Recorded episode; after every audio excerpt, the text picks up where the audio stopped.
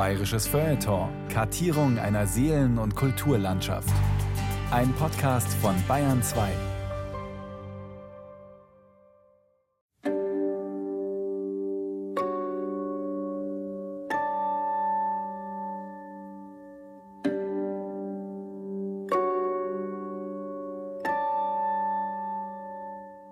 Komponisten von der Volksmusik machen diesen schönen dreistimmigen Klang, so wie der Klaus Karl zum Beispiel jetzt. Und diese dreistimmigen Melodien, die, die kann man einfach immer hören. Das ist was Gutes, das ist was Wohltuendes.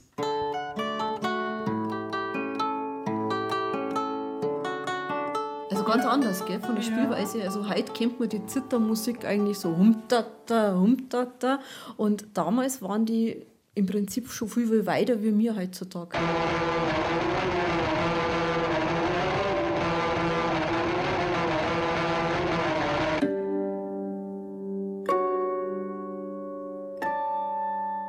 Es ist jetzt eigentlich die moderne Art der Zittermehrer gefragt.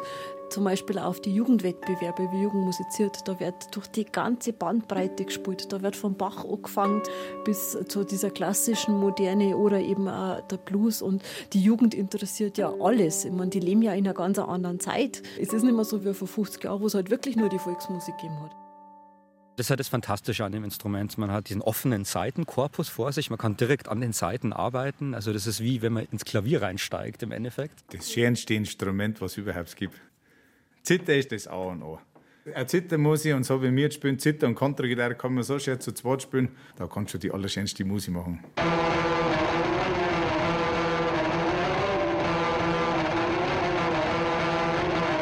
Es ist zwar jetzt nicht rein gestimmt, aber meine, im Mittelalter hat es ja auch noch keine Stimmgeräte gegeben. Gell? Also da ist halt alles ein bisschen lockerer gegangen. Also ein Musikprofessor, der da jetzt dann Anfall kriegen.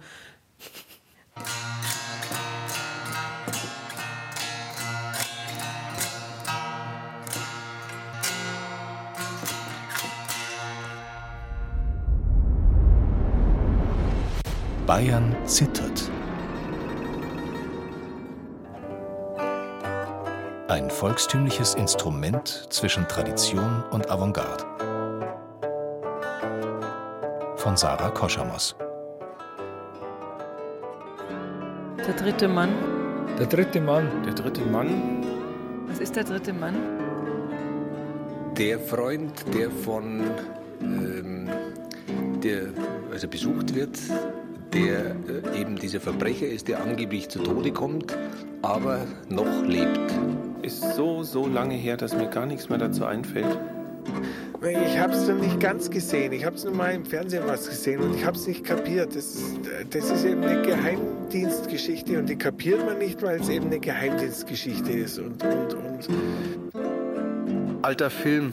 So genau kenne ich den Film wieder nicht. Also äh, ich vermute mal ähm, Krimi-Klassiker.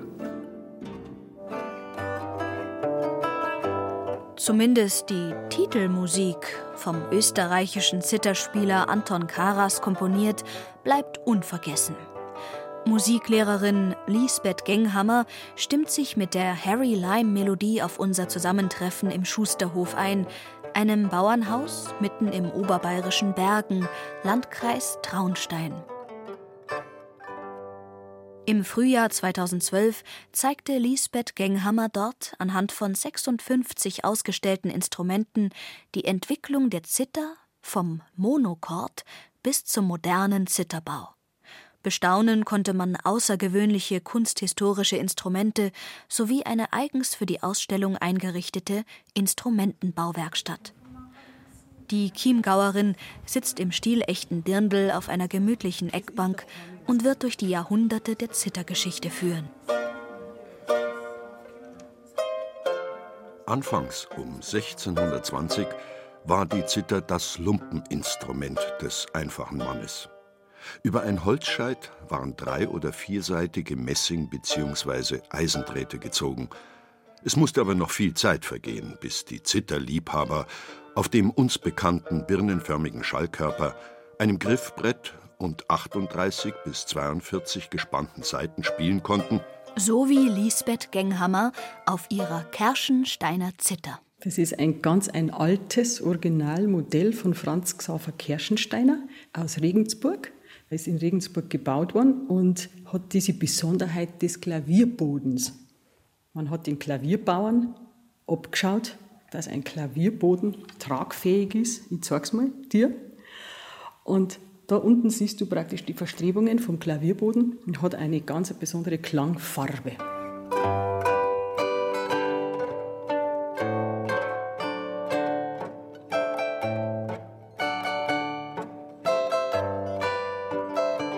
Die alpenländische Volksmusik hat sich ja von der volkstümlichen Volksmusik bald getrennt. Man hat es unterscheiden können und die Komponisten von der Volksmusik machen diesen schönen dreistimmigen Klang, so wie der Klaus Kall zum Beispiel jetzt.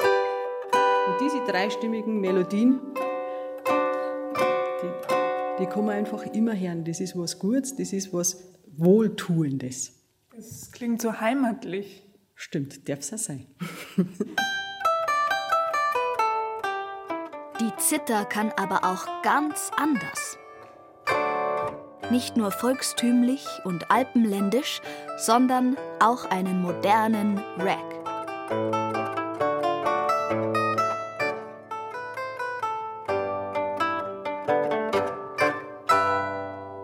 Was wäre aus dem Instrument geworden, hätte es nicht prominente Förderer gehabt? Und auch Vorzeigespieler wie Johann Petzmeier.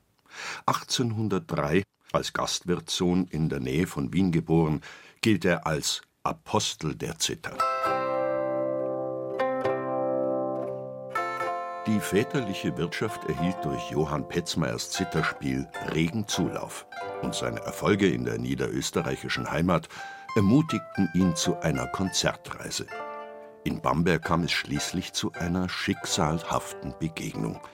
Die Zither hätte es wohl nur zu einer Fußnote in der Musikgeschichte gebracht, hätte es diesen 22. Februar 1837 nicht gegeben. Davon wird später noch die Rede sein. Ende des 19. Jahrhunderts wurde es dann richtig laut. Die Produktion von Musikautomaten erlebte einen gewaltigen Aufschwung. Die Zeit war reif für das sogenannte Chordephon gekurbelt. Da muss man natürlich da auch Geld reinschmeißen. Zwei Cent sind ideal, einer ist zu wenig, fünf sind zu viel.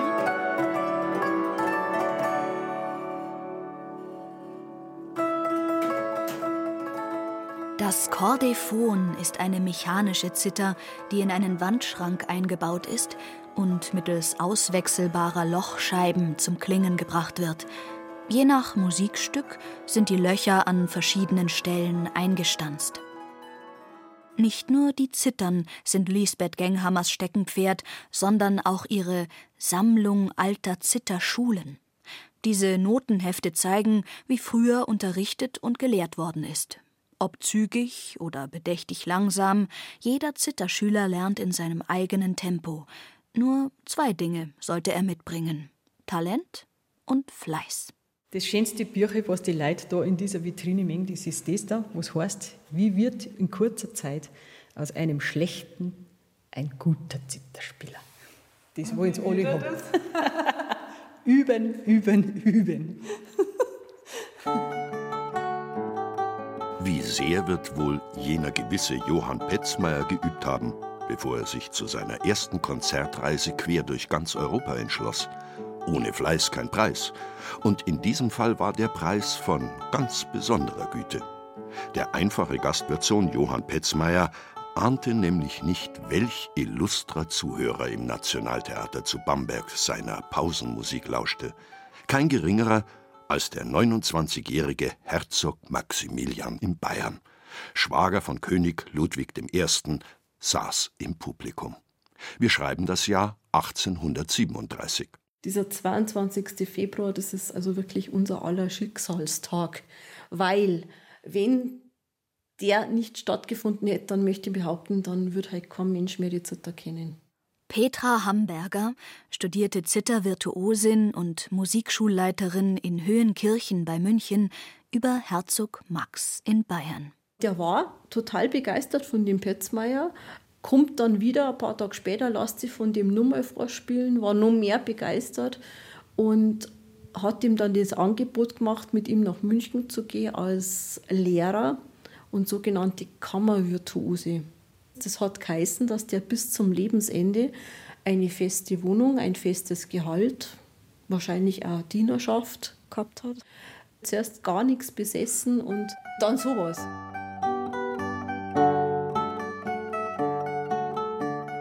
Die Zither tritt einen unvergleichlichen Siegeszug an.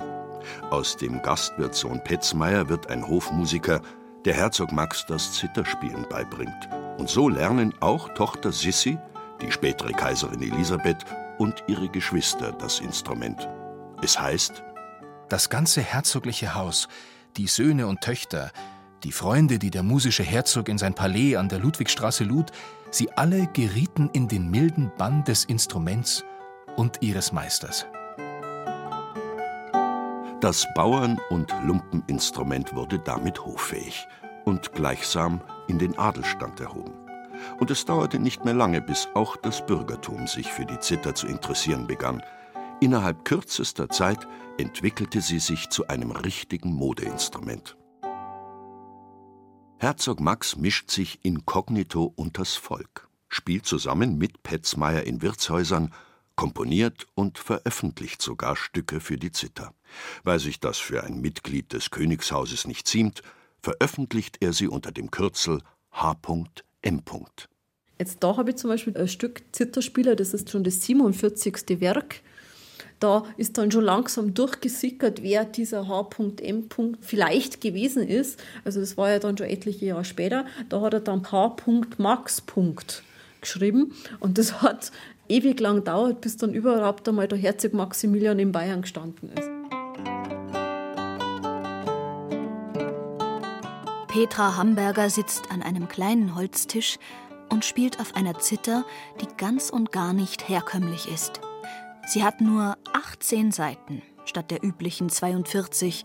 Das Griffbrett ist viel kleiner und doch entlockt Petra Hamburger dieser historischen Zither, auf der nur sie spielen kann, außergewöhnliche Klänge. Also ganz ja. anders, gell, von der ja. Spielweise. Also heute kennt man die Zittermusik eigentlich so humtata, humtata.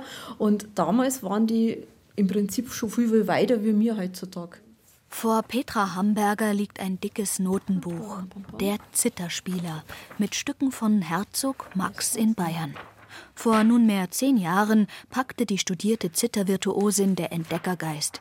Sie recherchierte im Münchner Stadtmuseum so lange, bis sie genügend Informationen hatte, um sich diese kleine Zither mit den 18 Seiten nachbauen zu lassen, die gleiche Zither, wie sie einst Herzog Max besessen hat. Mich hat einfach interessiert, wie das damals gelungen hat. Weil diese Noten, die jetzt zum Beispiel da vor mir liegen habe, die kann man mit eben einem modernen Zither gar nicht spielen.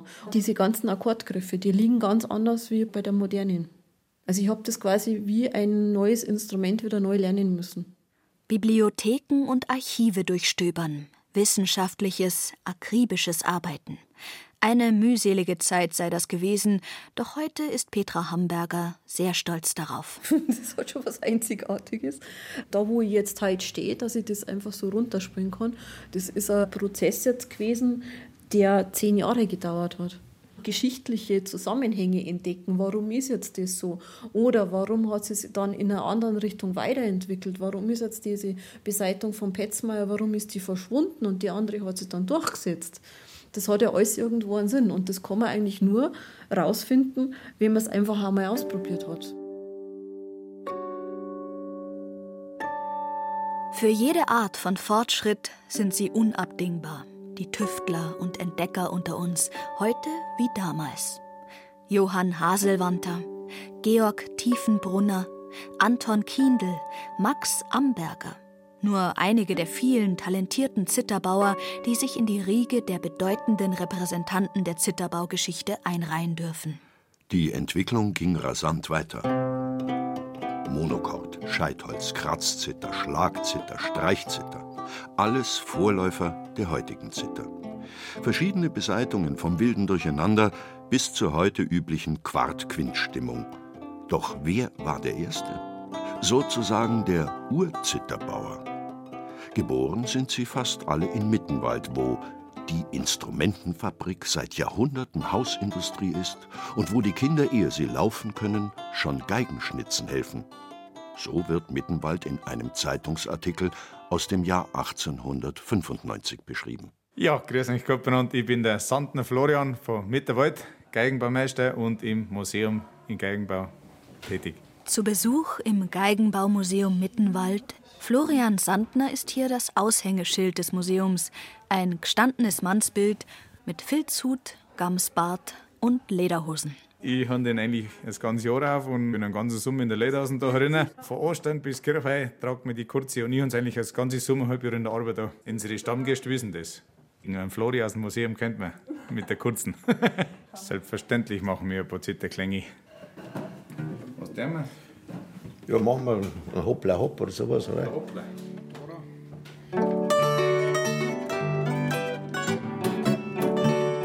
Für den Betrieb im Museum ist der Sandner Florian zuständig. Seines Hausmeistertätigkeiten, die Kasse, Führungen oder das Zitterspiel in der urigen Stube. Neben dem Kachelofen auf einer Eckbank lässt sich Sandner von seinem Spätzle, dem Fütter Toni, auf der Bassgitarre begleiten.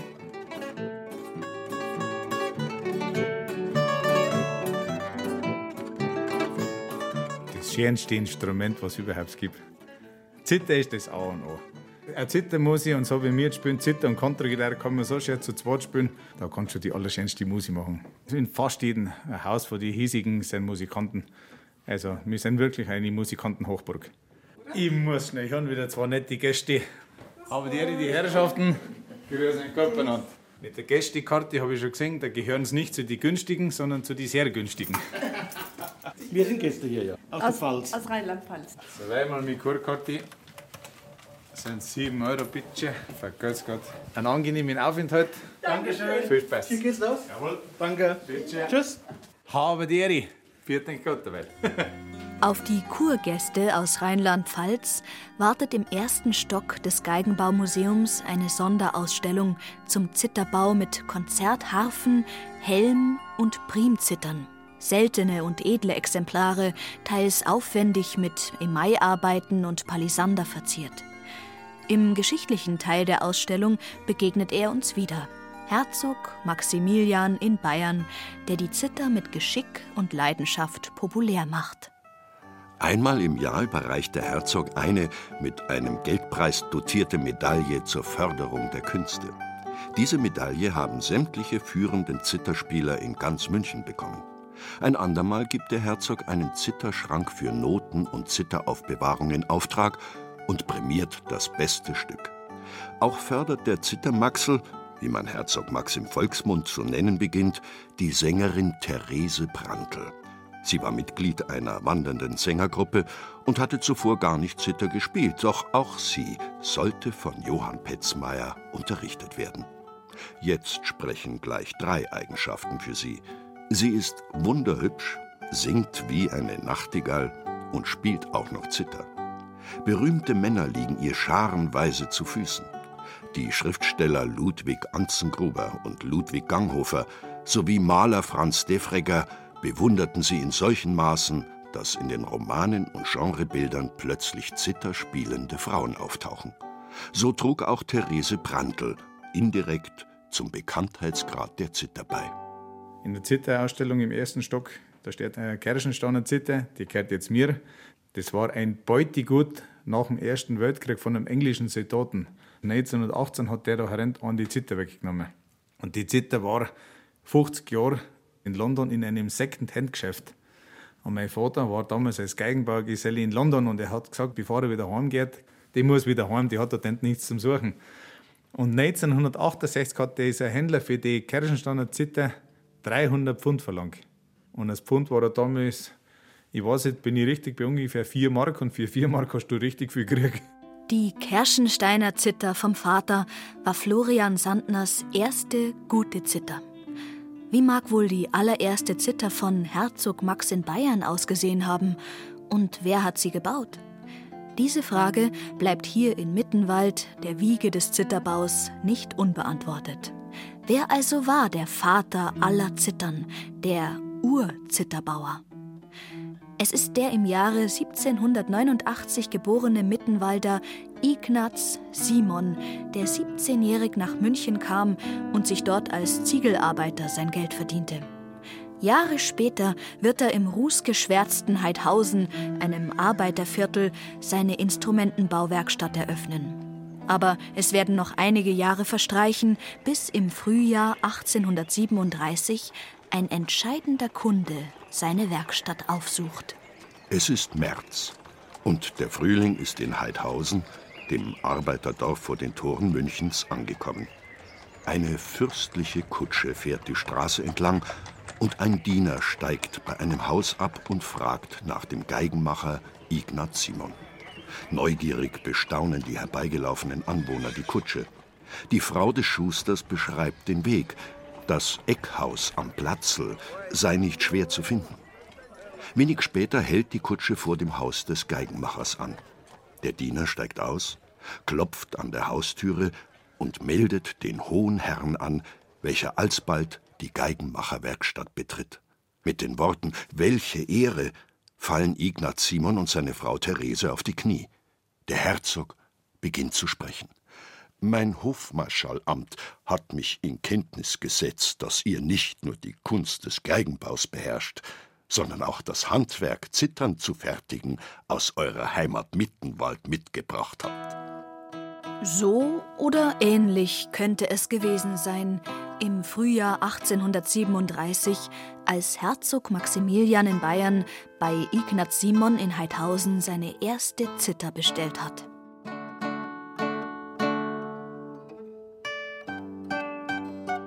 Eines Tages kam die Petra Hamburger zu uns ins Heidhausen-Museum mit der Frage, wer dieser Ignaz Simon genau war und wo der war, weil wir ja als Stadtteilmuseum da eigentlich kompetent sind. Und der Witz dabei ist natürlich, wir hatten das noch nie gehört und sagte der Name Ignaz Simon gar nichts.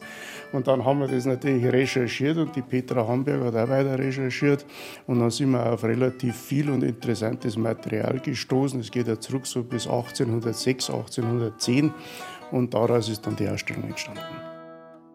Ignaz Simon und Johann Haselwanter, die besten Münchner Zittermacher. So der Titel einer Ausstellung im Winter 2013 im Münchner Heidhausen Museum. Die Recherche hatte sich gelohnt. Petra Hamburger und Museumsleiter Hermann Wilhelm zeichnen auf zwei Stockwerken und 100 Quadratmetern Ausstellungsfläche mit Fotografien, Plakaten und historischen Instrumenten den Aufstieg der Zither nach und stellen Ignaz Simon und Johann Haselwanter vor, zwei Mittenwalder, die in Heidhausen zu den Pionieren des Zitterbaus wurden. Johann Haselwanter war der Neffe und Pflegesohn von Ignaz Simon, übernahm später dessen Werkstatt und wurde zum königlich bayerischen Hoflieferanten ernannt. Die Werkstatt aus der Arbeitervorstadt Heidhausen, wo sich heute das Café Wiener Platz befindet, zog um in die Maximilianstraße.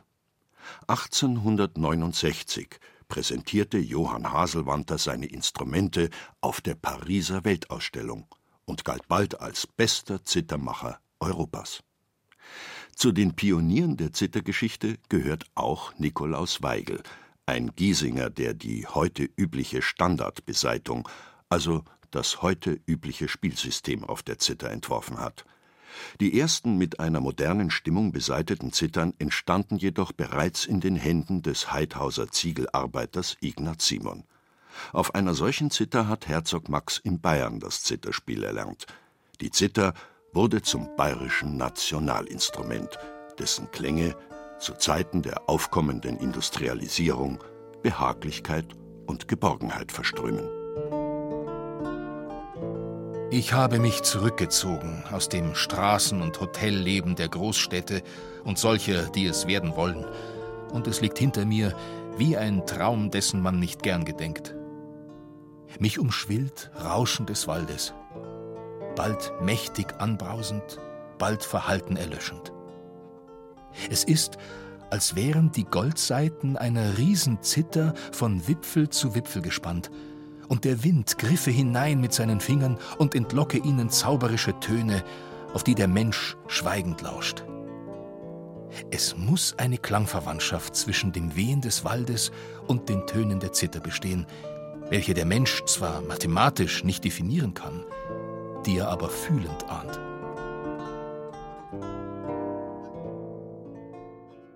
Anonyme Zeilen aus der Zeitschrift Echo vom Gebirge aus dem Jahr 1889. Die Zither wird schon damals mit unberührter Natur und heiler Welt in Verbindung gebracht, auch wenn ihre tatsächliche Herkunft weit weniger romantisch ist. Bereits 1866 gründet Franz Xaver Steiner den ersten Münchner Zitherclub. Um 1900 sollte in München schon jeder zweite oder dritte Bürger Zither spielen. Dokumente im Heidhausen Museum belegen, dass es Unmengen an Zitherclubs mit jeweils 10 bis 15 Musizierenden gegeben hat. In München sollen es sogar über 100 Zitherclubs gewesen sein. Ein richtiger Boom, der seinen Anfang bei Herzog Max und nicht zuletzt bei dem Zitterbauer Ignaz Simon nahm. Er war halt einfach der Erste, der Ur Zitterbauer sozusagen, der erste Professionelle und der erste, der die Entwicklung ziemlich vorangetrieben hat. Natürlich mit Unterstützung von den gebildeten Musikern, also von den Hofmusikern und natürlich auch mit Unterstützung vom Herzog selber, weil Ignaz Simon, der hätte eigentlich gar nicht Zither bauen dürfen. Also er war zwar Geigenbauer, aber er war nicht Zitterbauer und das war in Zünften ganz, ganz streng geregelt. Er hätte eine Konzession braucht und sogar da hat der Herzog Max dafür gesorgt. Also es hängt doch auch irgendwo alles zusammen und letztendlich sind es alle beim Ignaz Simon dann in der Werkstätte erschienen. Und Sie finden dann jede Menge Kulturszene um diese Werkstatt am Wiener Platz herum. Da tauchen dann so Leute auf wie der Karl Stieler, das sind ja heute noch bekannte Namen, also Schriftsteller, Franz von Kobell, mit seinen Gestanzel und so, die haben natürlich auch tolle Stücke gestimmt. Brandner Kasper schaut ins Paradies, kennt jeder. Und die stammen alle aus diesem künstlerischen Umfeld. Wenn man so will, Poeten, Maler kommen vor, der Ur -Ur Urgroßvater vom Neureuter, vom Skifahrer. Und so, die tauchen alle dann in der Szene auf. Das war sozusagen damals so eine Art Avantgarde-Szene, 20er, 30er, 40er, Musik, Literatur und auch teilweise noch Malerei.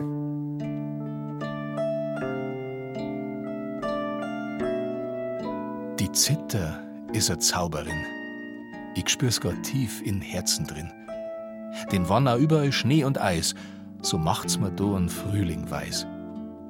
Chor Geigen und Chor Bratschen nit Kusi vergleicher da damit. Und is mir nie bei Flaut und Horn so wohl wie bei der Zither. Sagen freilich Ohr, die selber gefeit und dass man's hört nit so weit. Mir aber gefällt es just so gut, dass so viel Fei und Hormli tut. Mir kommt's wie ein liebs Dirndl für, wann die was sagt und redt zu mir. Das Recht ist nicht, was sagt so laut. Das Liebe ist, was Staat vertraut.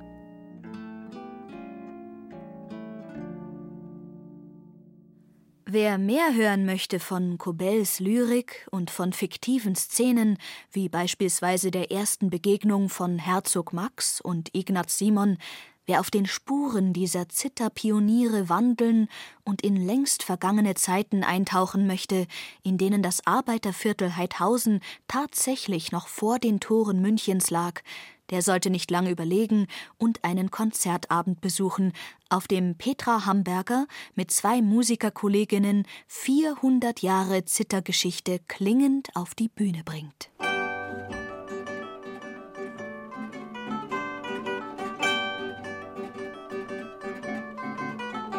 An diesem Abend treten sie im Kim-Kino des Einstein Kulturzentrums in München auf. Kompositionen von Herzog Max und den Kunden der Simonschen Werkstatt erklingen auf Hamburgers historischer Zither, begleitet von einer Gitarre. Auch die Streichzither, die damals von Petzmeier entwickelt worden ist, eine Mischung aus Geige und Zither, ist zu hören. Außergewöhnliche Töne, die das Publikum neugierig stimmen.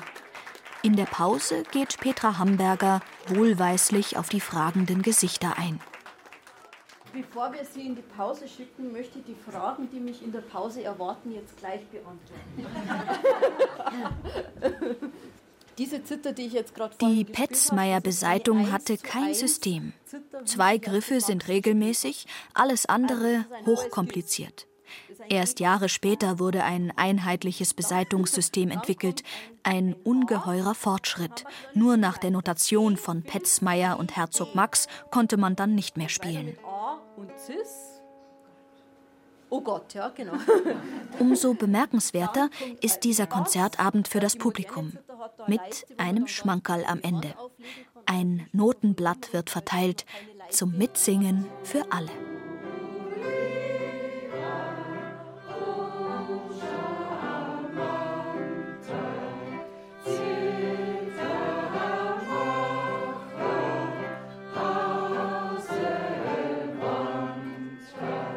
In der Haselwanter Polka wird beschrieben, wie exzellent Haselwanter Zittern bauen konnte. Ein Kunde hatte sie für ihn gedichtet und komponiert. Treffender hätte dieser Werbetext für den künftigen königlich bayerischen Hoflieferanten Haselwanter nicht ausfallen können.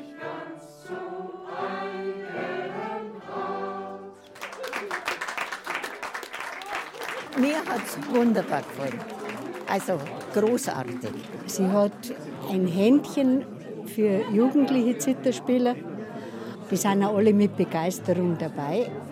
Und ich finde es das wunderschön, dass gerade die Jugend durch ihr Engagement wieder so Freude am Zitterspielen hat. Man muss sich direkt schauen, wenn man bei ihr spielt. Sie ist eine solche virtuose Zitterspielerin. Und dann kommen wir mit unseren armseligen Gekreide her. Also es wird alles noch. Wir werden uns bemühen. Es war fantastisch und es hat mir als Norddeutschen, ich bin aus Bremerhaven angereist, Spaß gemacht, dass ich das Opus 1 von Herzog Max beitragen konnte. Das habe ich vor Jahren in einem Münchner Antiquitätengeschäft oder Antiquariat gekauft, habe von diesem Konzert gehört und habe es zu diesem Konzert beisteuern können. Will ich nicht in Eigenlob ertränken, aber manchmal passt was im Leben und ich glaube, heute hat was gepasst. Es war das größte Glück, was ich haben konnte und ich bin des Dankes voll, einfach des Dankes voll. Ich bin noch von weiter her gereist, nämlich aus dem Emmental in der Schweiz. Ich unterhalte in der Schweiz das einzige Museum für die Zither in der Schweiz eben. Ich spiele selber seit 35 Jahren etwa 20 Instrumente und bin hier hingereist, weil ich Petra sehr schätze und ich sehr neugierig war, was sie aus der alten Literatur macht. Und es ist wirklich ein bezaubernder Abend geworden. Macht es das wieder? Okay? Hat mir gut gefallen. Ich bin ein Schüler. Ich habe immer wieder gerne lernen, viel gerne dazu. der da den ganzen Tag spielt und der früh bis auf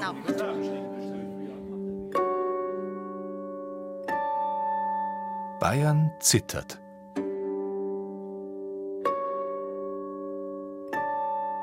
Zu Besuch im alten Müllerbräusaal der oberbayerischen Kleinstadt Pfaffenhofen an der Ilm. Er ist wieder auf Tournee, der Zittermane. Bei seinen Konzerten fällt er mit der Tür nicht gleich ins Haus. Rock und Zitter, das war früher nicht vereinbar.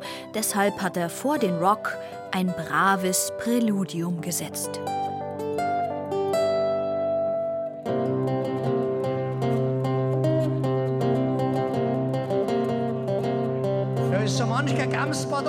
Der Zittermane mit Jeans, hellem Hemd und schwarzer, ärmelloser Lederweste. Seit weit über 30 Jahren steht er auf der Bühne. Genauer gesagt sitzt er vor einem kleinen Tisch, auf dem seine Zither liegt. Schon als neunjähriger Bub spielte er auf ihr, damals rein volkstümlich, mit seiner E-Zither inzwischen aber auch Rock, Blues, Boogie und Balladen. Eigentlich alles, was man normalerweise ohne Zitterklänge hört. Die Übergänge zwischen volkstümlichen und klassischen Stücken hin zum Rock'n'Roll gelingen ihm mühelos und sind sein musikalisches Markenzeichen. Mittlerweile ist der Mane ein echter Sympathieträger für die jungen Zitterspieler. Das war aber nicht immer so. Es hat sich unheimlich gewandelt. Am Anfang waren die echten Volksmusikanten absolut meine Feinde und Gegner, weil ich die Zither ja, diese heilige Zither, diesen tollen Klang verunstalte in ihren Augen. Was nicht gestimmt hat, weil ich immer Volksmusik auch gemacht. Ich habe eine gute Freundin, das ist die Petra Hamburger. Und mit der spiele ich öfter mal zusammen und machen auch Seminare zusammen. Und die sagt, Mane, du glaubst es nicht, wenn ich meine Schüler da habe, neunjährige Burm, die wissen nicht, wer du bist, aber die sagen, kannst du mir einen Zitterrock beibringen? Also der Zitterrock hat sich verselbstständigt und wird natürlich oft mit meinem Namen verbunden. Der Zither-Rock-Song darf also keinesfalls fehlen.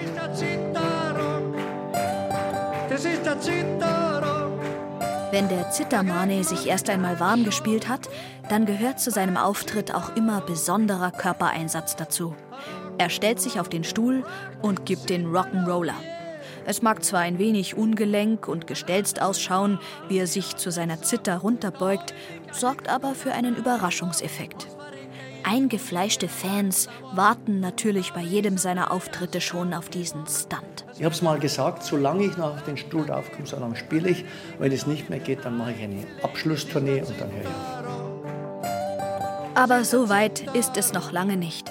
Schließlich passt ein kleines Wichtelmännchen, das fest auf Manes Zither sitzt, auf ihn auf. Sein stetiger Begleiter. Ein Talisman von seiner Frau, der ihn daran erinnern soll, sich als Künstler nicht zu wichtig zu nehmen. Goldener Zither-Ehrenpreisträger und weit über 30 Jahre Bühnenerfahrung, da könnte man schon mal einen Höhenflug riskieren.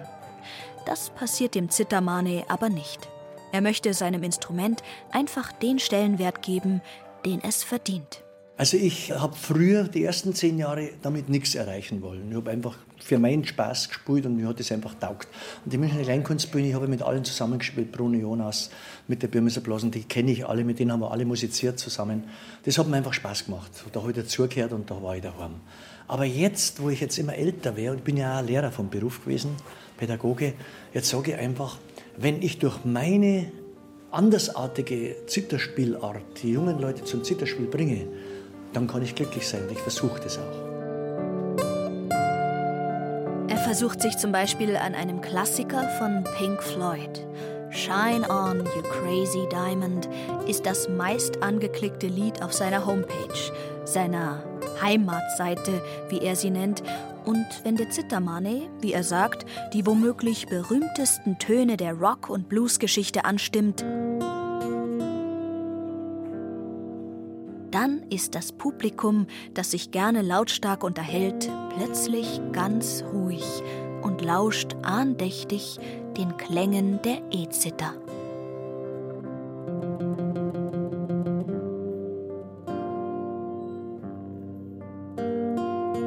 Wie das wohl den Herren Petzmeier, Simon und Haselwanter und Herzog Max gefallen hätte? Gstanzeln, Kabarett und Blues und Rock und im Mittelpunkt steht dabei immer die E-Zither. Willkommen im 21. Jahrhundert, wo schon kleine Buben den Zither-Rock lernen möchten und regelmäßig Seminare stattfinden, auf denen der Zittermane sein Wissen weitergibt. Manfred Zick, wie der Zittermane im richtigen Leben heißt, hat alle seine Stücke im Kopf und in den Fingern. Inzwischen hat er sein erstes Notenheft herausgebracht, dank einer ambitionierten Kollegin, die sich auf Zitterprojekte und seien sie noch so außergewöhnlich und arbeitsintensiv, gerne und mit Hingabe einlässt. Es ist auch sehr viel Freundschaft dabei zwischen uns zwei, kann man sagen. Gell? Mir gibt es schon sehr viel, einfach auch an diesem großen Werk von Mani irgendwo teilzuhaben, sozusagen. Und auch mitzuhelfen, das dann für die Nachwelt zu erhalten. Das ist ein großes Wort, gell? Aber Nein, dem kann ich mich nur anschließen. Ich habe früher eigentlich an sowas gar nicht gedacht. Meine Lebenszeit ist begrenzt, das ist ganz klar. Und bin schon ein bisschen stolz, wenn vielleicht meine Werke später von der Zitternachwelt ein bisschen gespielt werden. Und dass man solche Freunde hat. Sonst wäre das nicht möglich gewesen, weil ich kann Noten überhaupt nicht schreiben. jetzt mag Er er nicht. sagt mir jetzt, das mag ich jetzt nicht. Jetzt muss ich ihn überlisten. So sitzen die beiden Tüftler nun also in Petra Hamburgers Musikschule vor einem Computer mit Notenschreibprogramm. Die studierte Zitterlehrerin hat Mane bereits genau auf die Finger geschaut und die Noten eingepflegt. Da sind wir beide sehr kritisch. Jede Synkope genau muss der Computer so wiedergeben. Wenn er das nicht macht, dann muss die Petra so lange ran, bis das funktioniert. Man sieht ja jetzt halt auf dem Bildschirm und kann jetzt quasi mit dem, was der Computer von sich gibt, mitspielen. Und so haben wir dann quasi die beste Kontrolle, ob das, was jetzt auf dem Bildschirm ist, mit dem, was in seinem Kopf ist, übereinstimmt. Der Computer als dritte Arbeitskraft spielt eintönig Manes Boogie. So sind sie, die modernen Zeiten. Jam-Sessions sehen definitiv anders aus. Was sagt da nur der Erfinder des Zitterrocks dazu? Also wenn du mir jetzt so fragst, das macht ja nicht keinen Spaß. Aber es geht halt nicht anders. Weil früher hat die Petra mir auf den Finger geschaut, hat dann auf ihrer Zither das nachgespielt und hat es dann händisch erst einmal aufgeschrieben und dann in den Computer reingelupft. Das war schon sehr mühselig. Also insofern, wir benutzen den Computer als Arbeitsmittel. Aber wir haben keine emotionale Beziehung zu ihm. Und Dora, bei den Ramtadam spielst du? Beim Ramtadam Ach so, ja, warte mal. Das ist Musikersprache. Ramtadam. Also rübergucken. Dann wird es aber doch noch mal emotional. Haben sich die Mühen gelohnt? Ist der Boogie druckreif und spielbar in Noten transkribiert?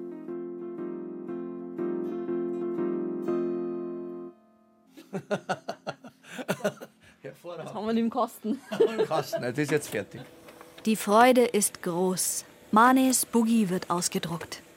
Für sein nächstes Seminar, in dem er Grundriffs der Rock- und Bluesmusik erarbeitet, steht das Notenmaterial jetzt bereit.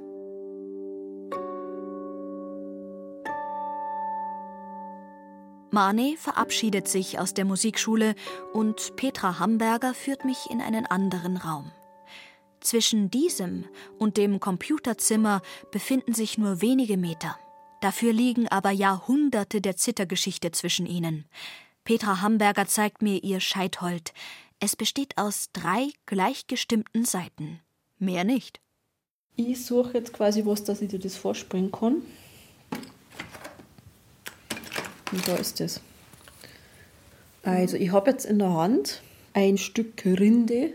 Also, so wird es beschrieben, ein Plekter oder Plektrum genannt. Das war zu der Zeit wirklich ein Stück Rinde. Also ich bin jetzt da nicht in den Wald gegangen und habe da die Bäume beschädigt. Äh, ich behelfe mir jetzt quasi mit einem Stück Furnier, was also bei uns beim Hausbauen quasi übrig ist. Furnier ist auch nichts anderes, denke ich mal. Es ist zwar jetzt nicht rein gestimmt, aber meine, im Mittelalter hat es ja auch noch keine Stimmgeräte gegeben. Gell? Also da ist halt alles ein bisschen lockerer gegangen. Also ein Musikprofessor, der da jetzt dann Anfall kriegen.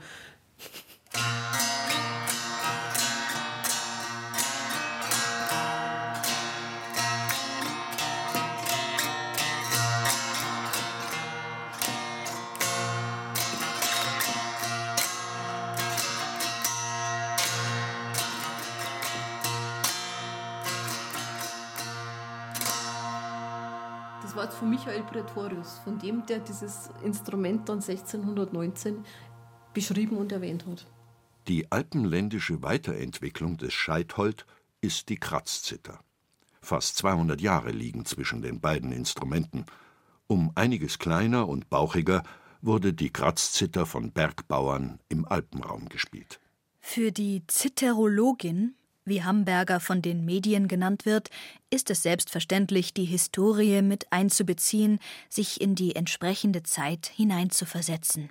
Der Bauer um 1800, der sitzt da auf seinem Bergbauernhof und es ist kalt und winterlich und er kommt nicht runter und er braucht irgendwie eine Beschäftigung und dann spielt er halt dann also seine Melodiechen. Ja. Ja,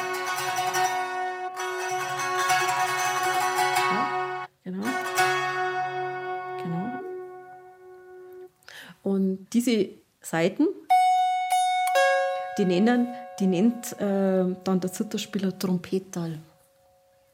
Weil es ja, mei, so ein bisschen schrill wie ein Trompete ist, gell? Genau. Und gibt es also aus dem 19. Jahrhundert gibt es also Originalquellen, die das genau beschreiben, was da der Spieler damit macht. Nämlich, er verwendet die dann als Effekt.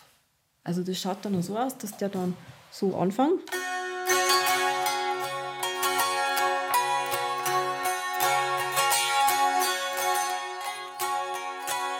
Zwischen den Klängen dieser Kratzzither und der sogenannten Schlagzither liegt ein entscheidender Entwicklungsschritt.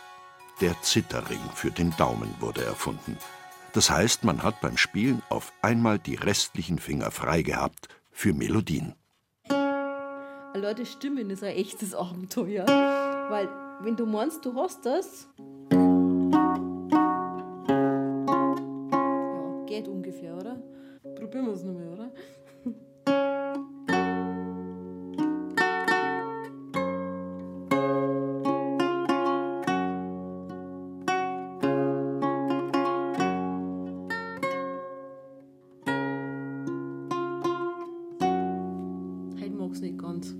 Alte Dame. Aber das ist mein Witterungsverhältnis oder einfach Feuchtigkeit und sonst was. Manchmal geht es gut, manchmal geht es nicht gut. Darum sind so Konzerte, die historischen Instrumente, das ist oft wie Roulette, ob es funktioniert oder nicht. Scheithold, Kratzzither und Schlagzither, alte Herrschaften, die das Recht haben, auch einmal verstimmt klingen zu dürfen. Und die, so findet Petra Hamburger, auch alt bleiben sollen. Zur Veranschaulichung vergleicht Hamburger eine historische Zither, ein Dachbodenfund aus dem Jahr 1856, mit einer neuen.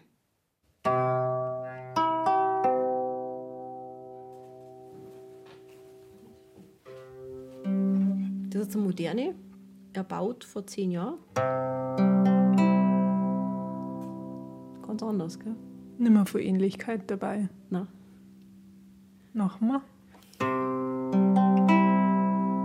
Und das ist der Fehler, den man halt oft macht, dass man auf so Zittern von 1850, 60, 70 in der Gegend dann äh, moderne Beseitung oder eben so stimmt, beseitet wie eben 2014 oder so. Und damit macht man dann diese historischen Instrumente oft kaputt, weil die eine ganz andere Spannung auch haben.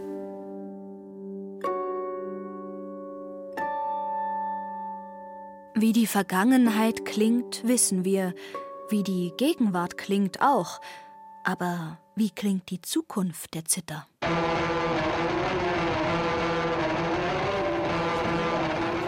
Was das Spannende bei der Geschichte ist, und da haben wir den Vorteil gegenüber sogar der E-Gitarre, weil es gibt überhaupt noch keine Vorstellung oder Richtlinien, wie sowas zu klingen hat.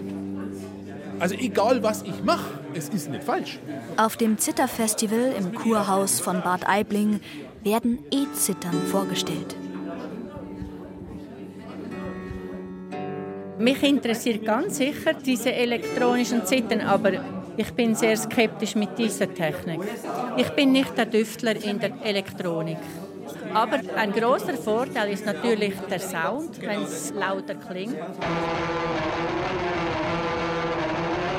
Es ist natürlich für einen Zitterspieler vielleicht zunächst ungewöhnlich, aber je nachdem, was man halt machen will. Also ich habe auch schon Projekte gemacht, wo ich dann auf zwei Zittern, die beide eben verstärkt waren, da gab es noch nicht so viele E-Zittern und war halt dann auch voll verkabelt und musste während dem Stück sogar hin und her gehen, vom einen zum anderen Instrument.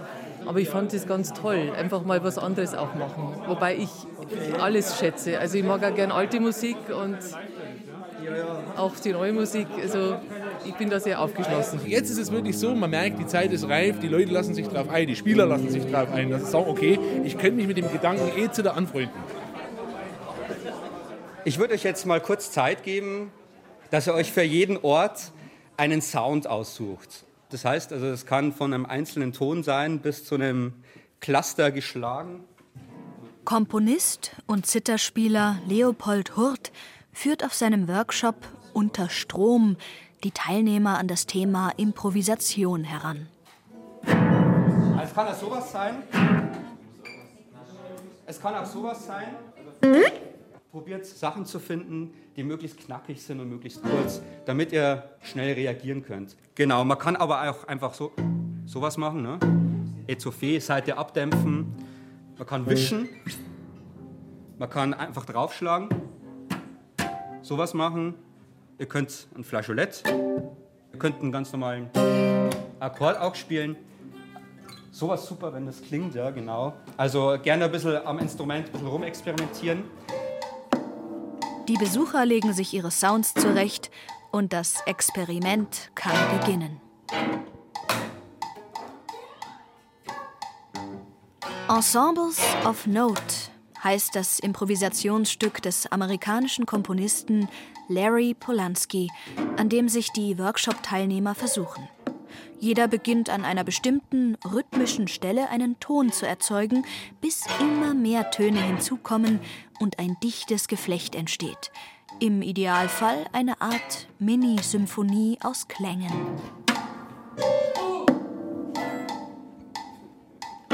Ja.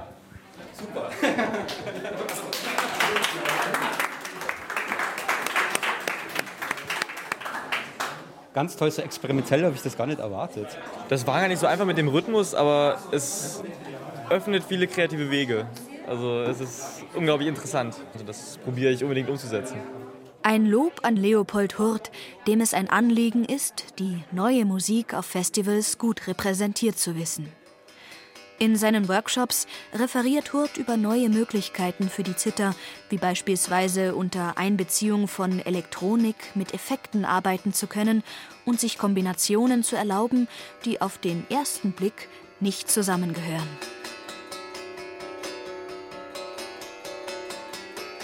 Ich habe alte Volksmusikaufnahmen, die ursprünglich auf Schellackplatten aufgenommen wurden, so in den 20er Jahren des 20. Jahrhunderts, habe ich genommen und dann remixed, bearbeitet, auseinandergeschnitten, neu zusammengesetzt und dann teilweise mit elektronischen Sounds dann unterlegt oder eingearbeitet in eine elektronische Fläche.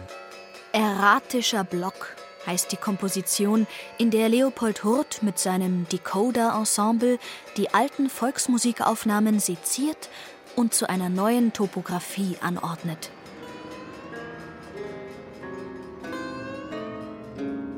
Dass sich da dann im Kopf, äh, ja, ich habe es mir irgendwann so ausgedrückt, irgendwie neue Synapsen verknüpfen. Also wenn das gelingt, dass sich so ein kleines Türchen irgendwo öffnet, ähm, ein Aha-Effekt oder eine Erkenntnis, die man vorher noch nicht hatte, weil man nicht gedacht hätte, dass bestimmte Dinge in der Kombination so klingen können. Und das finde ich dann eigentlich das Tolle und da ist das Instrument Zither auch sehr dankbar. Die Zither. Ein nostalgisches, zartes Zupfinstrument? Gegen sämtliche Abschiebeversuche in die Mottenkiste des Brauchtums hat sie sich immer wieder behaupten müssen. Dabei ist sie längst angekommen im 21. Jahrhundert. Ob alpenländisch, volkstümlich, ob Wirtshausmusik oder Rock'n'Roll und Blues. Heute ist alles erlaubt. Historisch, klassisch oder modern. Leise und intensiv, genauso gerne wie laut und experimentell.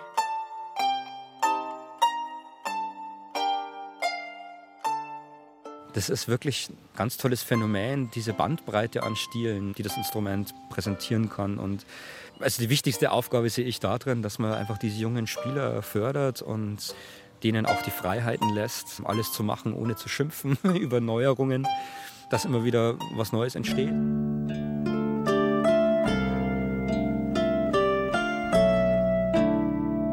Bayern zittert. Ein volkstümliches Instrument zwischen Tradition und Avantgarde. Sie hörten ein bayerisches Feuilleton von Sarah Koschamos. Es sprachen Laura Mehr, Alexander Duda und Christian Baumann. Ton und Technik Michael Krogmann. Redaktion und Regie Ulrich Klenner.